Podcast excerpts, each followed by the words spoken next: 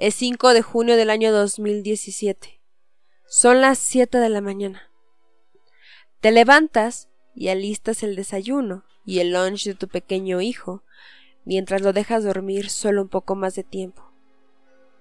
Finalmente, lo ayudas a alistarse y lo dejas en la guardería, para después dirigirte a tu trabajo. Ya casi vas a la mitad de tu día. Ves el reloj y son las 3 de la tarde por lo que sabes que tu hijo está durmiendo la siesta. Minutos después, alguien llama a tu celular. Es el padre de uno de los compañeros de la escuela de tu hijo. Está alterado. La guardería está en llamas y hay más de 40 niños atrapados. Te enteras que la guardería donde estaba tu hijo no era apta para resguardar a 176 menores de edad, al cuidado de 50 empleados. Esto suena como toda una pesadilla, un mal sueño del que querrías despertar, pero lamentablemente esto sucedió en la realidad. Este es el caso de la guardería ABC, uno de los capítulos más oscuros de la historia de México.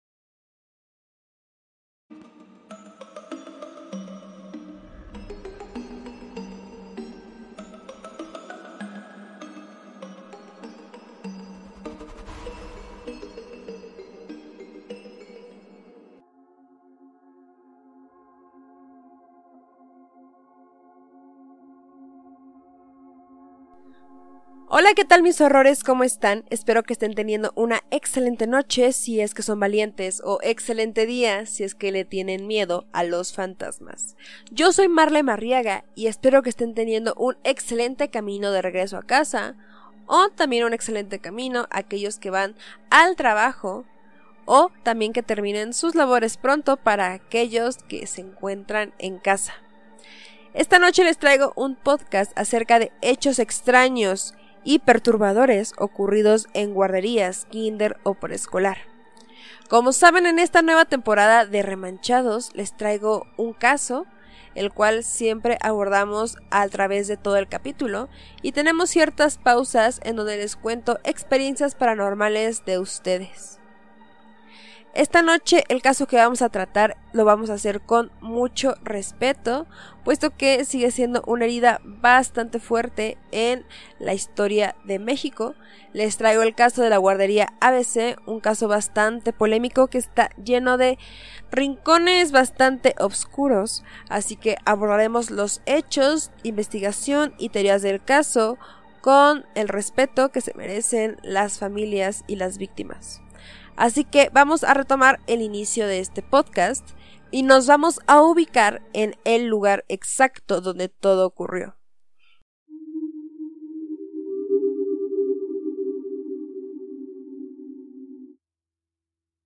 Esto fue en Hermosillo, Sonora, México, específicamente en la colonia Y, donde se encontraba la guardería ABC un establecimiento subrogado por el Instituto Mexicano del Seguro Social, también conocido como IMSS, a una sociedad privada.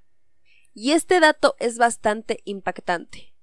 El mismo edificio de la guardería era compartido con una bodega de archivos de la Secretaría de Hacienda del Gobierno de Sinaloa.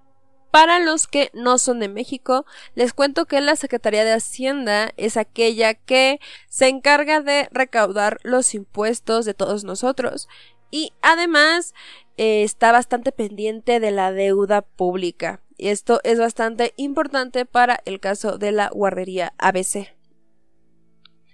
Como les digo, en este mismo edificio estaba una bodega de archivos de la Secretaría de Hacienda, misma que resguardaba papeleo y placas de vehículos. Esto quiero que lo recuerden porque es de suma importancia.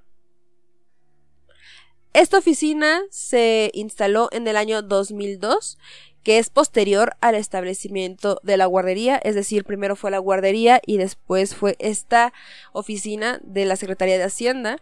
Sin embargo, al momento del incendio, esta bodega de archivos no contaba con extintores ni alarmas contra incendios. Los empleados de la bodega afirman haber laborado desde las 8 de la mañana hasta las 2.35 horas de la tarde. Según sus declaraciones, salieron habiendo apagado todos los sistemas de aire acondicionado y fue así como aproximadamente a las 3 de la tarde, en la guardería, cuando los niños dormían la siesta, inició el fuego en la bodega de la Secretaría de Hacienda que estaba al lado de la guardería.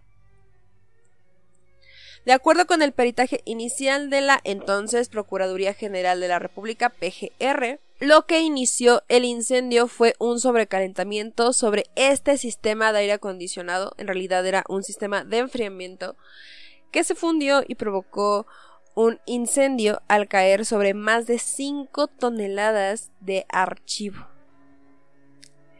El incendio evidentemente se esparció por toda la bodega y se propagó hacia la estancia infantil donde había alrededor de 176 niños durmiendo y aproximadamente 50 empleados. Es aquí cuando inició la tragedia, puesto que a pesar de que se pudo haber evitado todas estas muertes, el edificio en donde estaba puesta la guardería no contaba con detectores de humo ni extintores.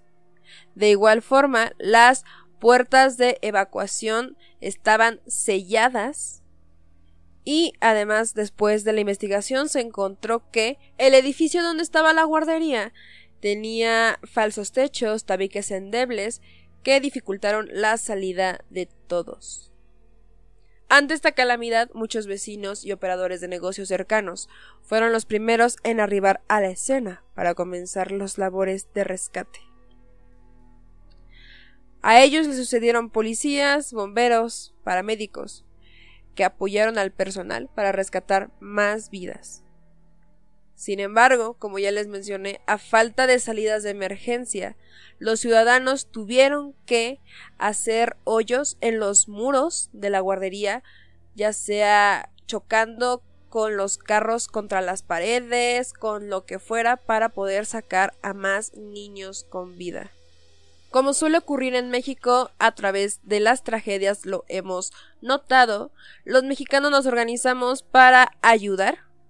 Y fue así como muchos padres de familia que contaban con carros, camionetas y demás fueron los que ayudaron a trasladar a varios niños hacia los hospitales. Esta es la primera parte del caso ABC. Vamos a estar profundizando muchísimo más puesto que hay diferentes teorías que apuntan que esto no fue un accidente. Pero bueno, mis horrores, vámonos con el primer relato de esta noche. Muchas gracias por estar escuchando. Remanchados de miedo.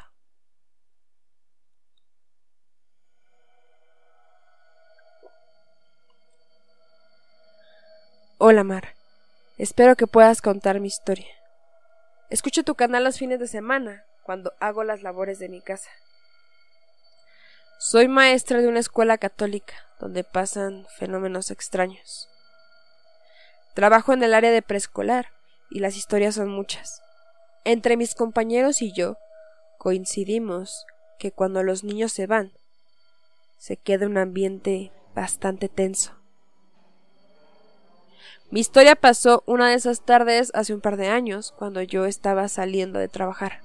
Tengo la costumbre que antes de salir de cualquier lugar procuro ir al baño, puesto que uno nunca sabe, y fue así como decidí pasar a uno de los baños del área de preescolar. Entré a uno de los cubículos y de pronto empecé a escuchar como una pequeña niña lloraba desconsoladamente al lado de mí. Nunca pensé que fuera algo paranormal, quiero aclarar. Bajé la mirada para ver si podía verle los piecitos, pero no veía absolutamente nada. Salí del cubículo del baño y me dirigí al lugar de donde salía aquel sonido. Venía de la última puerta de los pequeños baños. Consideré oportuno saludar a la puerta cerrada del baño y decirle mi nombre. Dije que si necesitaba ayuda yo podía ayudar y demás.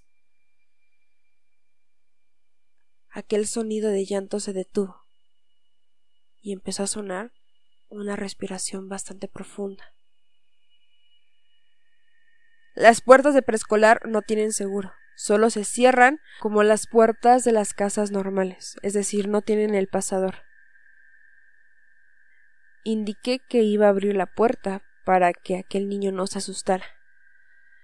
El sonido de la respiración aumentó gradualmente. Cuando abrí la puerta, vi algo que, de verdad, nadie se habría esperado. Vi cómo había una mujer parada en la taza del baño, pero esta mujer estaba vestida como de monja. No pude verle la cara, pero de ella salía la voz de lo que era una niña. Decidí aventar la puerta del baño sin hablar, corrí directamente hasta la salida sin siquiera despedirme de nadie. Una parte de mí intentaba convencerse de que eso era una broma o algo terrible, pero no fue así.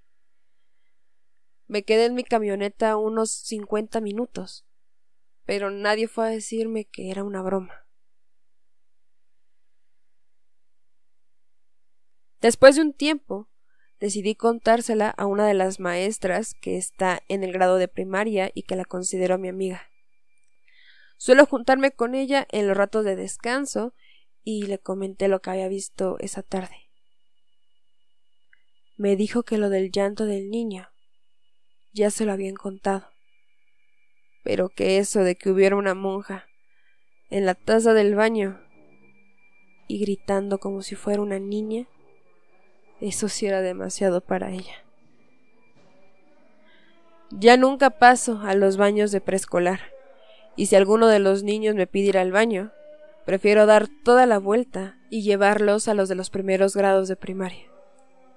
Muchas gracias por contar mi historia.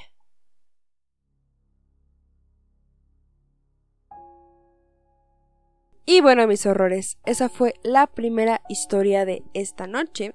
Les quiero recordar que no olviden suscribirse a este canal y activar la campanita de notificaciones para que les llegue un aviso cada que suba un nuevo video y no se pierdan de ningún podcast.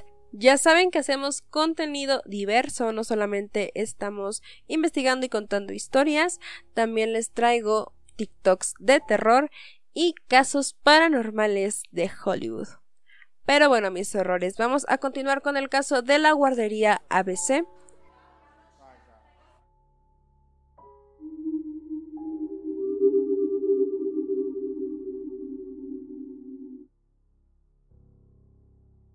Se especula que fueron alrededor de 106 los niños que resultaron heridos y lamentablemente fallecieron 49. Y es aquí cuando nos preguntamos, quién es el responsable de lo sucedido. El 8 de julio del año 2009 se publicó una lista de los dueños de las guarderías subrogadas por el IMSS, el Instituto Mexicano del Seguro Social, a nivel nacional, y se descubrió que varias estaban ligadas a familiares de políticos. De hecho, hay un familiar de Margarita Zavala, quien era la primera dama de ese entonces, y fue por ese motivo que esta persona fue investigada, sin embargo fue absuelta en el año 2012. De hecho, la periodista Olga Warnat, que fue bastante popular en estos últimos días debido a cierta investigación que hizo acerca de la familia de Vicente Fernández. Esa es otra cosa diferente, pero se los quería comentar por si la habían escuchado.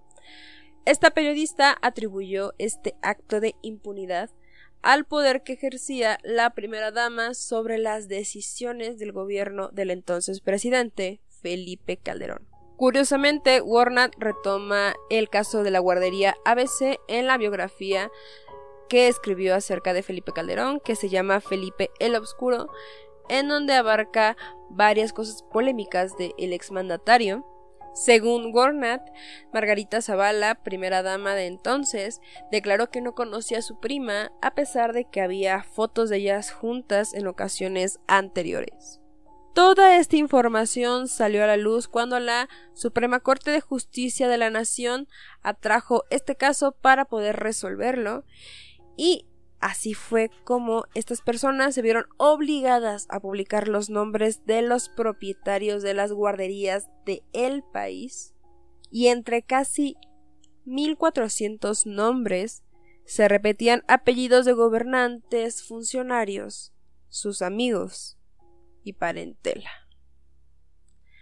Pero bueno, mis horrores, esta es la segunda parte del caso ABC, nos falta la tercera y cerramos este caso, pero vámonos con la segunda historia de esta noche.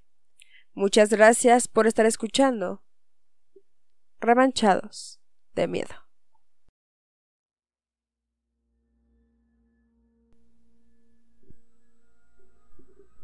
Hola comunidad de remanchados. Esta es la segunda vez que mando un relato y quiero que este también salga en un podcast o recopilación. Espero que sea así. Yo tenía menos de tres años cuando mi mamá decidió mandarme al kinder por cuestiones personales. Los recuerdos de todo lo sucedido son bastante estáticos, si puedo describirlos de alguna forma. Es como si solo recordara fotografías de lo sucedido. Sufrí problemas de bullying por parte de una profesora. Tengo todos estos recuerdos algo vagos, pero sí tengo bastante consciente que a esta maestra le gustaba burlarse de mí e incluso en una ocasión llegó hasta jalonearme. Sin embargo, esta última ocasión fue la última. Ese día recuerdo que me manché de pintura todo el uniforme y ella se enojó bastante. Me agarró del brazo muy fuerte y me llevó hasta el baño para limpiarme. Ella estaba muy enojada y solo repetía que era bastante inútil. Creo que enloqueció porque me pedía que dijera que era un inútil, es decir, que aceptara que lo era. Yo tenía tres años y estaba llorando mucho, la verdad es que no quería decirlo. Como les digo, estaba llorando bastante. Y fue ahí cuando recuerdo cómo una mano agarró la profesora desde el cabello y la hizo resbalar pegándose en la cabeza con la taza del baño. Después de eso, escuché pasos dirigiéndose hasta el baño del final del pasillo. Fue ahí cuando entró la de intendencia que escuchó el grito de la profesora y dio aviso la maestra tuvo que ir a urgencias debido al golpe. Creo que es evidente que nadie de la escuela me creyó, solamente mi mamá. Ella me cambió de escuela inmediatamente. Ella dice que cuando fue a recoger mis papeles, fue a ese baño a agradecer a lo que sea que me hubiera ayudado. Gracias por leer mi historia. Me divierto muchísimo viendo tus TikToks. Y bueno, mis horrores, ya que casi terminamos este podcast, vámonos con la última parte del caso ABC.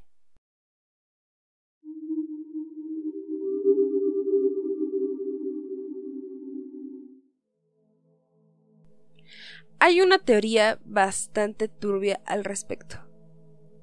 Como les mencioné al principio, días después de la tragedia, el entonces titular de la PGR, hoy Fiscalía, Eduardo Medina Mora, sostuvo que el incendio fue a causa del sobrecalentamiento de un aparato de enfriamiento de aire y que de hallarse algún responsable, éste quedaría libre bajo fianza porque el homicidio culposo no era considerado grave. En enero del 2010, el perito estadounidense David Smith contradijo la versión de la PGR pues no había indicios de que hubiera una falla en los aparatos electrónicos de la bodega contigua, por lo que concluyó que el incendio fue provocado.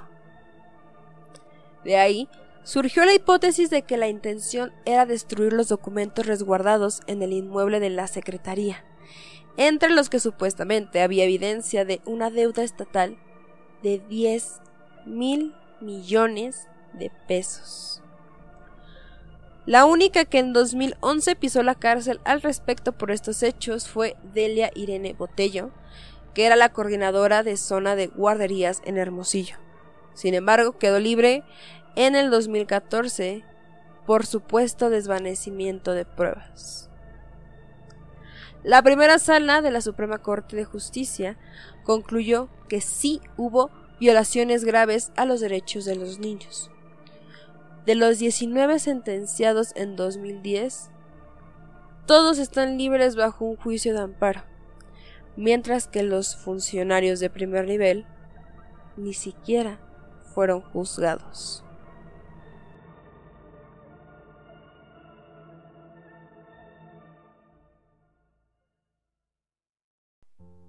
Sin embargo, algo rescatable de este caso es que en 2020 Patricia Duarte Franco, que era madre de Andrés Alonso, uno de los pequeños que murieron en el incendio, asesoró a una legisladora de Sonora de nombre Wendy Briceño Zuloaga para que hubiera una ley general de prestación de servicios para la atención, cuidado y desarrollo integral infantil y que la misma tuviera grado constitucional. Todo con la finalidad de que esta tragedia nunca vuelva a suceder.